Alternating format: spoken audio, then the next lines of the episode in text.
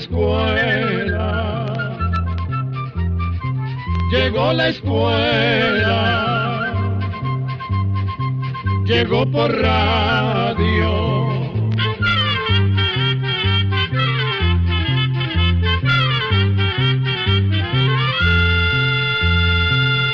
Oigamos la respuesta. Es el programa que les trae a ustedes el Instituto Centroamericano de Extensión de la Cultura, El señor José Antonio Rojas Murillo nos llama por teléfono desde Alajuela, Costa Rica, y nos pregunta lo siguiente. ¿De qué están compuestas las espirales que se usan para alejar los zancudos? Me gustaría saber si esas espirales son perjudiciales para la salud, ya que tengo unos familiares que las usan mucho en su casa.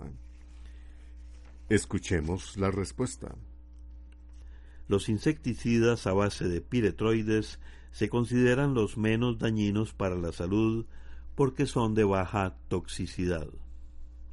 Sin embargo, como sucede con muchas otras cosas, el uso excesivo de estos productos no es conveniente. Estas sustancias pueden irritar un poco la piel o el sistema respiratorio. Se debe tener especial cuidado si en la casa hay niños pequeños o personas que son alérgicas o que padecen de rinitis o asma. Si donde viven sus parientes hay muchos zancudos y tienen temor por el dengue o el chikungunya, que son enfermedades transmitidas por algunos zancudos, lo que podrían hacer es poner por un rato las espirales dentro de los dormitorios y cuando se van a acostar las sacan y las ponen en los pasillos. Además, es preferible que usen las espirales solo en caso que vean zancudos y que las pongan a las horas en que pican más, que es temprano en la mañana y entre la tarde y la noche.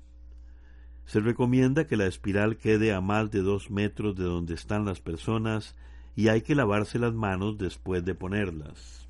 Otra cosa que sirve para combatir los zancudos que transmiten el dengue y el chikungunya es evitar que quede agua estancada porque así se evita que se reproduzcan.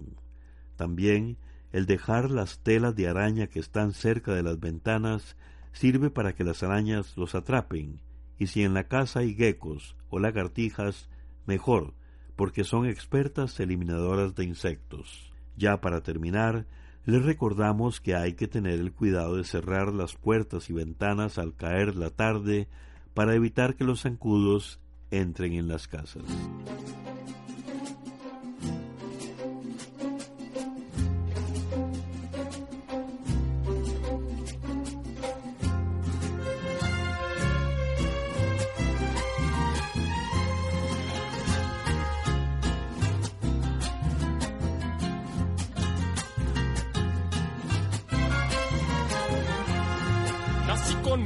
estampa, herencia de mis abuelos. La luna me cobijaba, mi madre cuidó mis sueños. Y en una casita humilde llena de flores y entre montañas no hubo riqueza, solo cariño. Hasta que mi alma se encontró contigo. Me dicen el charro negro y ando de feria en feria. Lo mío son las mujeres los gallos y las apuestas. Me gusta gozar la vida, vivir cantando, que traigo heridas, yo las olvido con el tequila. Un buen tequila que te raspe la garganta. Aunque duela aquí en el alma, a reírse de las penas así como lo hago yo.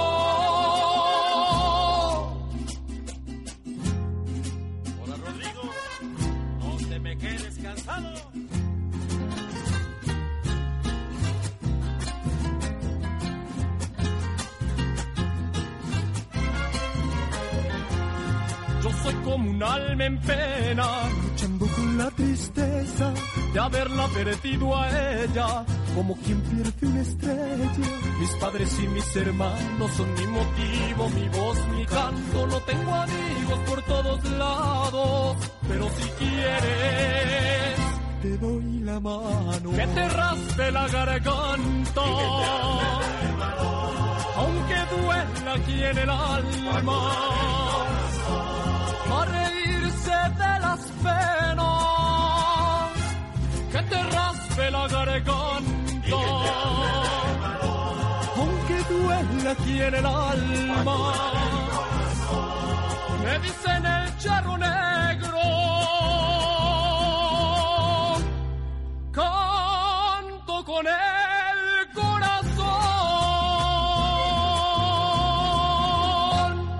¿Por qué a los hondureños les dicen catrachos y a los guatemaltecos chapines? Es la pregunta que nos hace el señor Gilbert Morera Villalobos, quien nos llamó por teléfono desde San José, Costa Rica. Oigamos la respuesta.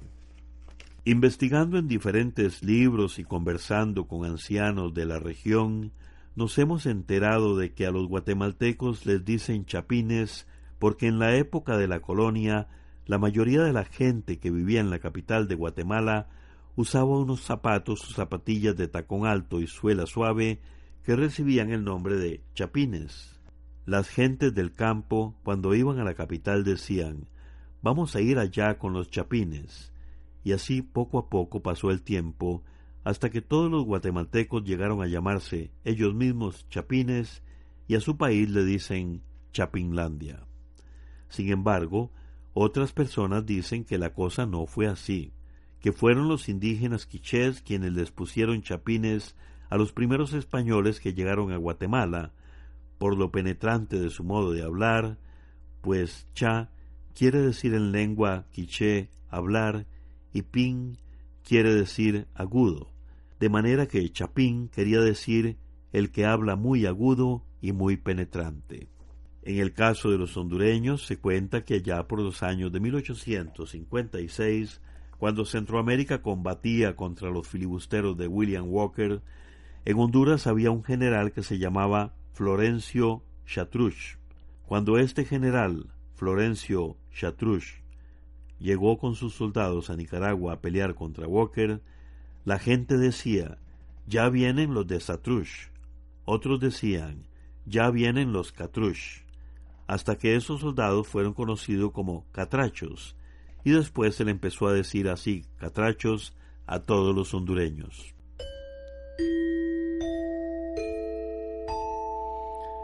Desde San José, Costa Rica, nos ha llamado un amigo oyente y nos hizo la siguiente pregunta.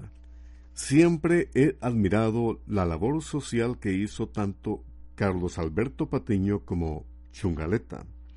¿Me pueden regalar datos biográficos de Patiño? Oigamos la respuesta. El costarricense Carlos Alberto Patiño fue un talentoso animador de radio y televisión de los años de 1970. Patiño, como comúnmente se le conocía, nació en el año 1937 y murió en 1982 a la edad de 45 años. Sus estudios los hizo en la ciudad de Cartago y aunque de niño quería ser médico, Patiño se dio cuenta siendo estudiante del Colegio San Luis Gonzaga que tenía talento como animador. Tiempo después, Carlos Alberto Patiño empezó a trabajar como locutor en Radio Hispana, en Cartago, y luego, cuando la televisión empezó a tomar fuerza en Costa Rica, Patiño se dio cuenta de que le gustaba y que era muy bueno animando en televisión. Fue así que empezó a participar en programas y su paso por la televisión no se ha olvidado, pues son muchas las personas que aún recuerdan el trabajo de Patiño. Su fama no la logró solo por su buen trabajo, sino también por ayudar siempre a las campañas sociales, ofreciéndole una mano amiga a toda persona que la necesitara. Junto a Antonio Menéndez, más conocido como Chungaleta, realizó varios programas de televisión, al igual que con Francisco Chico Montero, con quien grabó una versión del famoso programa cubano La Tremenda Corte. Carlos Alberto Patiño también trabajó en Radio Deportiva, pero eso no es todo, pues se cuenta que hasta jugó con el Club Sport Cartaginés como centro delantero en la tercera división de ese equipo y algunos partidos en la primera división con el cartaginés en el fútbol costarricense. Patiño también anduvo en política, especialmente en el gobierno de don José Joaquín Trejos Fernández, cuando trabajó en el Ministerio de Agricultura y Ganadería. Luego, en 1978, trabajó con el gobierno de don Rodrigo Carazo Odio, quien lo nombró presidente ejecutivo del Instituto Nacional de Aprendizaje, el INA. Uno de los programas más recordados de Patiño fue el Club Millonario Philips. Este programa de televisión no solo fue popular en Costa Rica, sino también en Nicaragua y en Honduras. Esos fueron programas agradables y originales, como lo fue también su programa Noches Millonarias del Cuatro.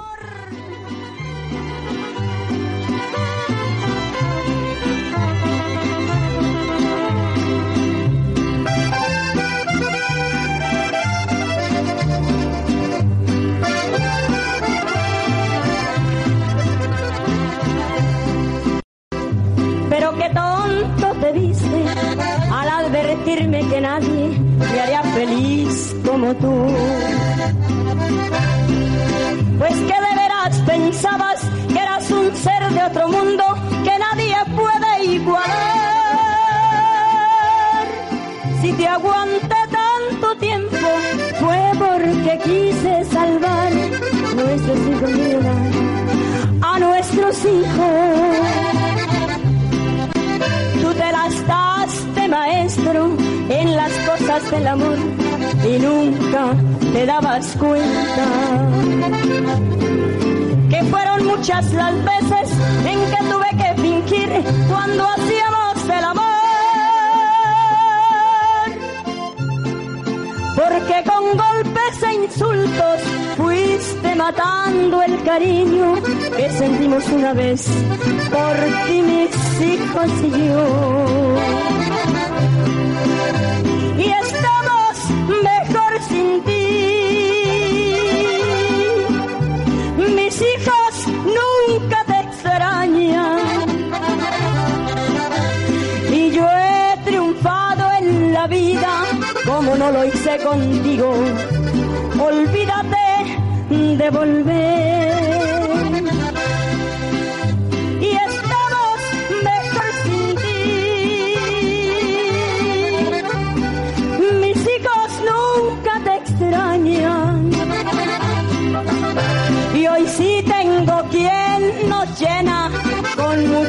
Caricias nuevas. Olvídate de volver. Échale bonito y parejito, sí señor.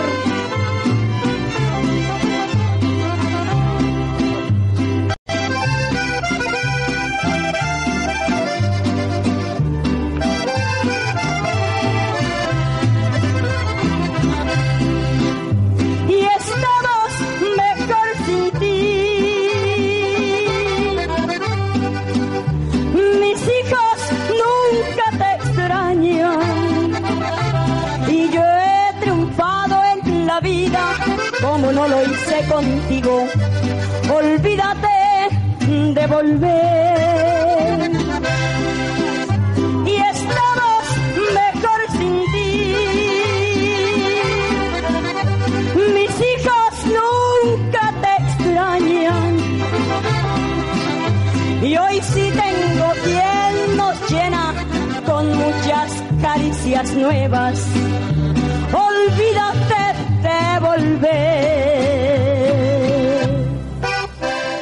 Con respecto al arbitraje, quisiera saber el origen del árbitro asistente y el cuarto árbitro, pues cuando se creó el deporte no existía dicha regla sobre el árbitro asistente.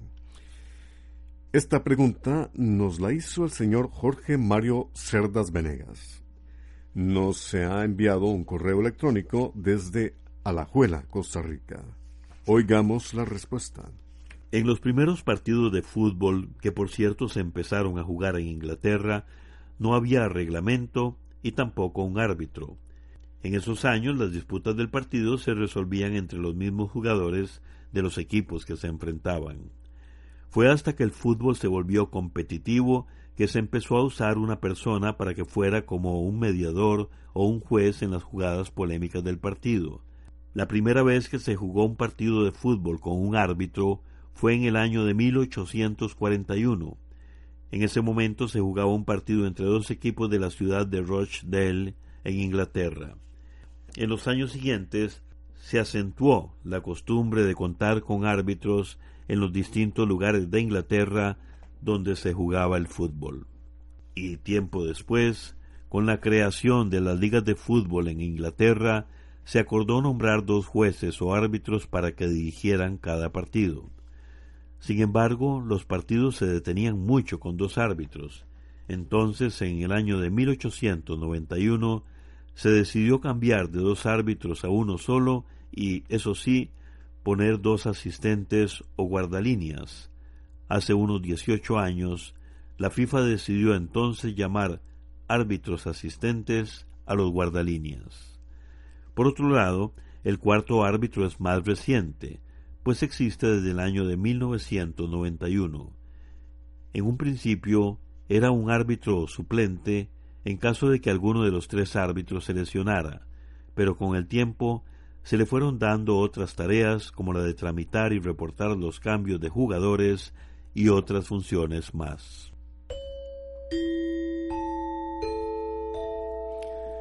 El señor Marlon Ruiz Hernández nos escribe desde Granada, Nicaragua.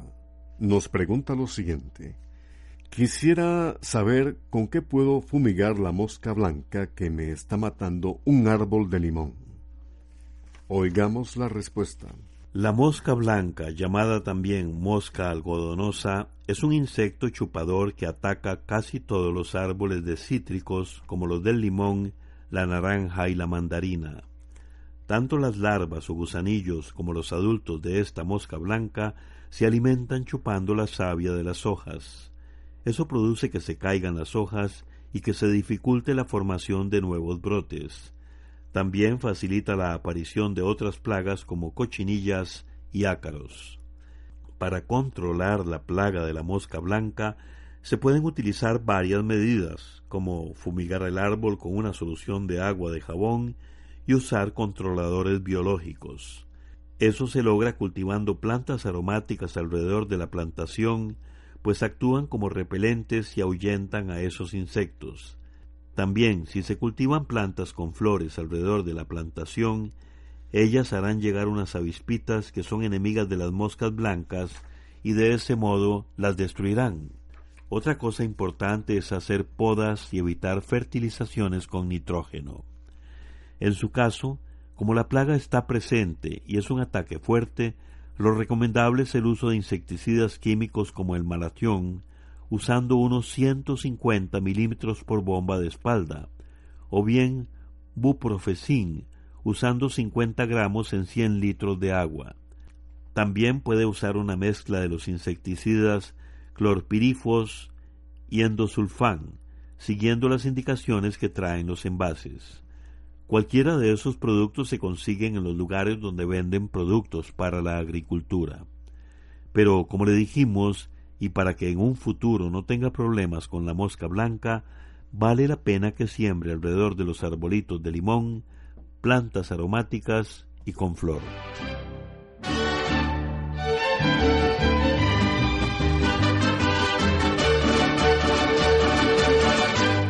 Soy marino vivo errante, cruzo por los siete mares y como soy navegante vivo entre las tempestades, desafiando los peligros que me dan los siete mares.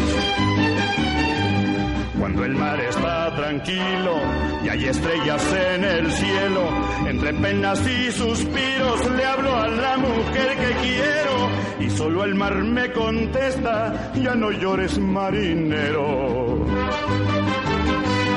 Me dicen el siete mares, porque ando de puerto en puerto, llevando conmigo mismo un amor ya casi muerto. Yo ya quisiera quedarme juntito a mi gran cariño. Pero esa no fue mi vida, navegar es mi destino.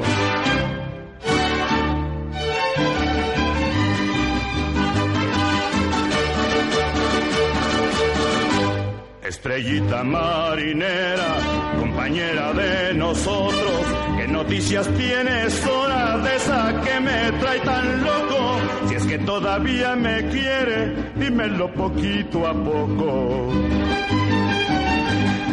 las altas olas grandes que me arrastran y me alejan. Cuando anclemos en Tampico, quédense un ratito quietas, tan siquiera cuatro noches, si es que entienden mis tristezas. Me dicen el siete mares, porque ando de puerto en puerto, llevando conmigo mismo un amor ya casi muerto. Yo ya quisiera quedarme juntito a mi gran cariño. Pero esa no fue mi vida navegar, es mi destino.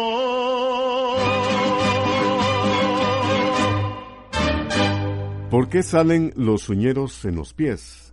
¿Qué puedo hacer para que no se entierren y qué se puede poner para evitar que salgan?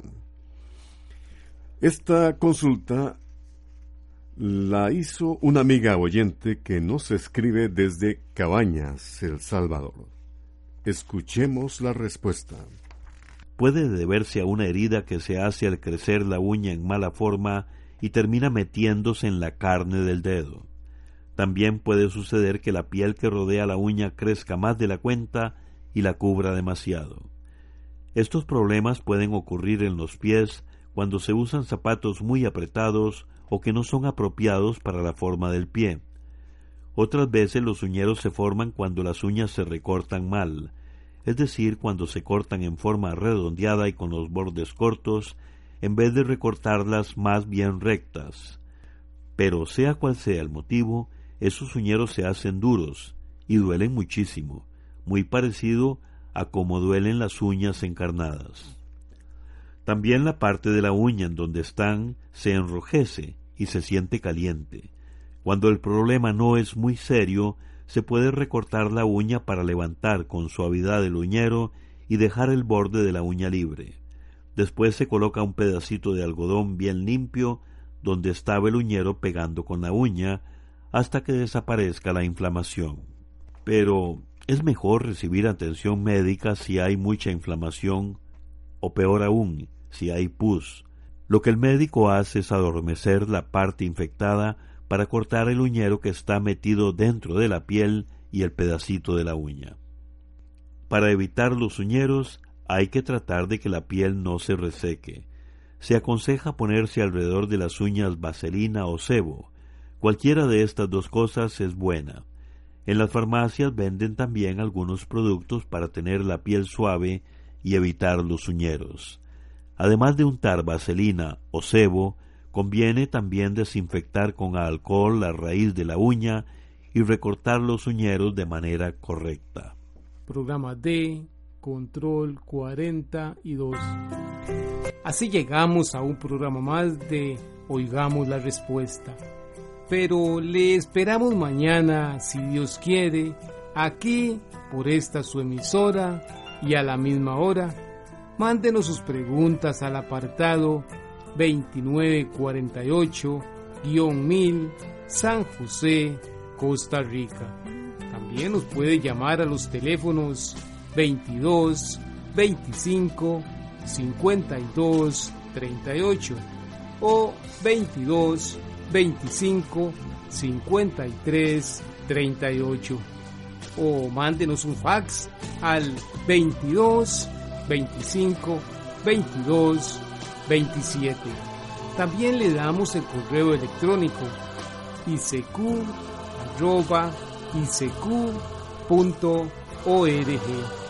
Celo de letreo. Icecu arroba icecu.org. Para nosotros sus preguntas son muy importantes y estamos para servirle. También puede dirigir su pregunta a esta emisora que ellos amablemente nos darán llegar. Muy importante, dele su nombre completo, dirección bien exacta ah, y el lugar donde escuche el programa. Recuerde que comprender lo comprensible es un derecho humano. Que Dios le bendiga.